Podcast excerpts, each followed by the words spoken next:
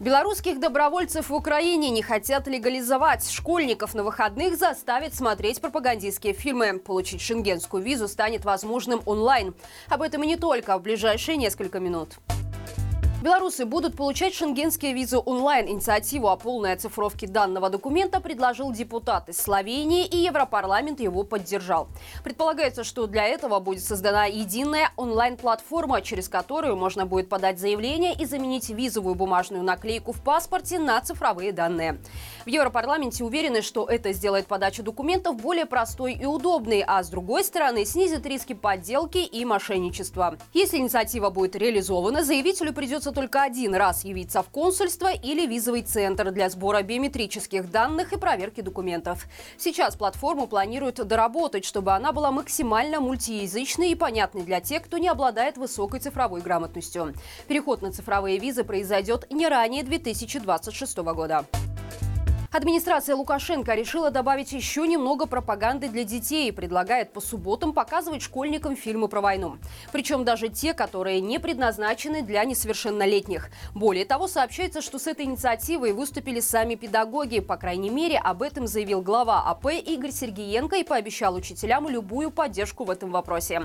По словам чиновника, во время его поездки по регионам преподаватели пожаловались на нехватку исторических фильмов и передач для школьников. Для решения этой проблемы проблемы предлагается по субботам показывать советские современные фильмы о Великой Отечественной. Например, Сергеенко предложил белорусско-российскую картину «Ржев. 500 дней в огне» о Ржевской битве и строительстве мемориала советскому солдату. Лента включает кадры открытия монумента с участием Лукашенко и Путина. У экс-добровольца полка Калиновского Алексея Лазарева не приняли документы для получения ВНЖ Украины. С такой же проблемой столкнулась его жена Вероника, которые отказали в получении беженства. Из полка Калиновского молодая пара ушла в ноябре прошлого года и все это время ждала документы, подтверждающие их службу в составе ВСУ. Это должно было помочь бывшим добровольцам легализоваться в Украине, однако в миграции не нашли оснований для дальнейшего пребывания супругов в стране. Польский консул предложил паре получить у них визы, но так как у Вероники закончился паспорт, сделать это не представляется возможным. Остается лишь шанс поехать на границу и просить поляков пропустить без соответствующих документов. И с такой проблемой сталкиваются все белорусские добровольцы, которые уходят с фронта и пытаются как-то легализоваться в Украине. А это значит, что белорусы не могут найти себе работу или находятся под угрозой депортации. Объединенный переходный кабинет пытается решить данную проблему, но этот процесс непростой и может занять еще долгое время. На границе задержали 58 человек, которые возвращались в Беларусь. Это данные за прошлое и начало нынешнего года. Как сообщает Госпогранкомитет, у всех задержанных были признаки причастности к экстремистской деятельности. Причем ведомстве говорят, что посадили 52 человека, в то время как правозащитный центр «Весна» заявляет о 58.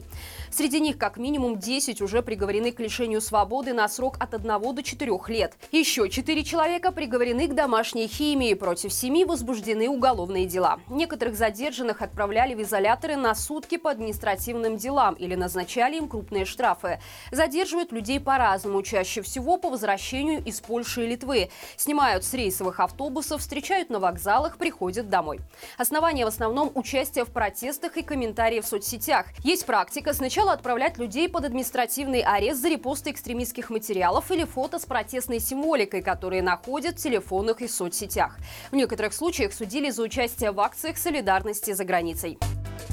Стало известно, сколько заплатил бывший директор Приорбанка Сергей Костюченко, чтобы выйти из тюрьмы. По информации нашей Нивы, сумма выкупа составила около 10 миллионов долларов. Эти деньги оформили как спонсорскую поддержку клуба «Динамо Минск» от Приорбанка. После задержания банкира ходили слухи, что незадолго до ареста он отказал фавориту Лукашенко Дмитрию Баскову в просьбе финансировать команду.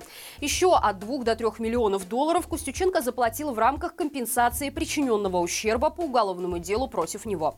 Банкира приговорили к трем с половиной годам колонии в июле 2022 года за уклонение от уплаты налогов.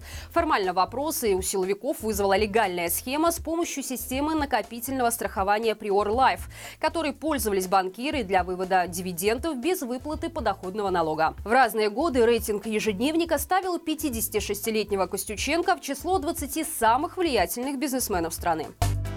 И это все на сегодня. Напоминаем, что мы есть в App Store и Google Play, где читать новости можно безопасно, даже без необходимости устанавливать VPN. Не забывайте также поставить лайк этому видео, обязательно пишите комментарии. Любая ваша активность помогает продвинуть этот ролик в топ YouTube. Мы также будем благодарны вам за репосты. Хорошего всем вечера и живи Беларусь!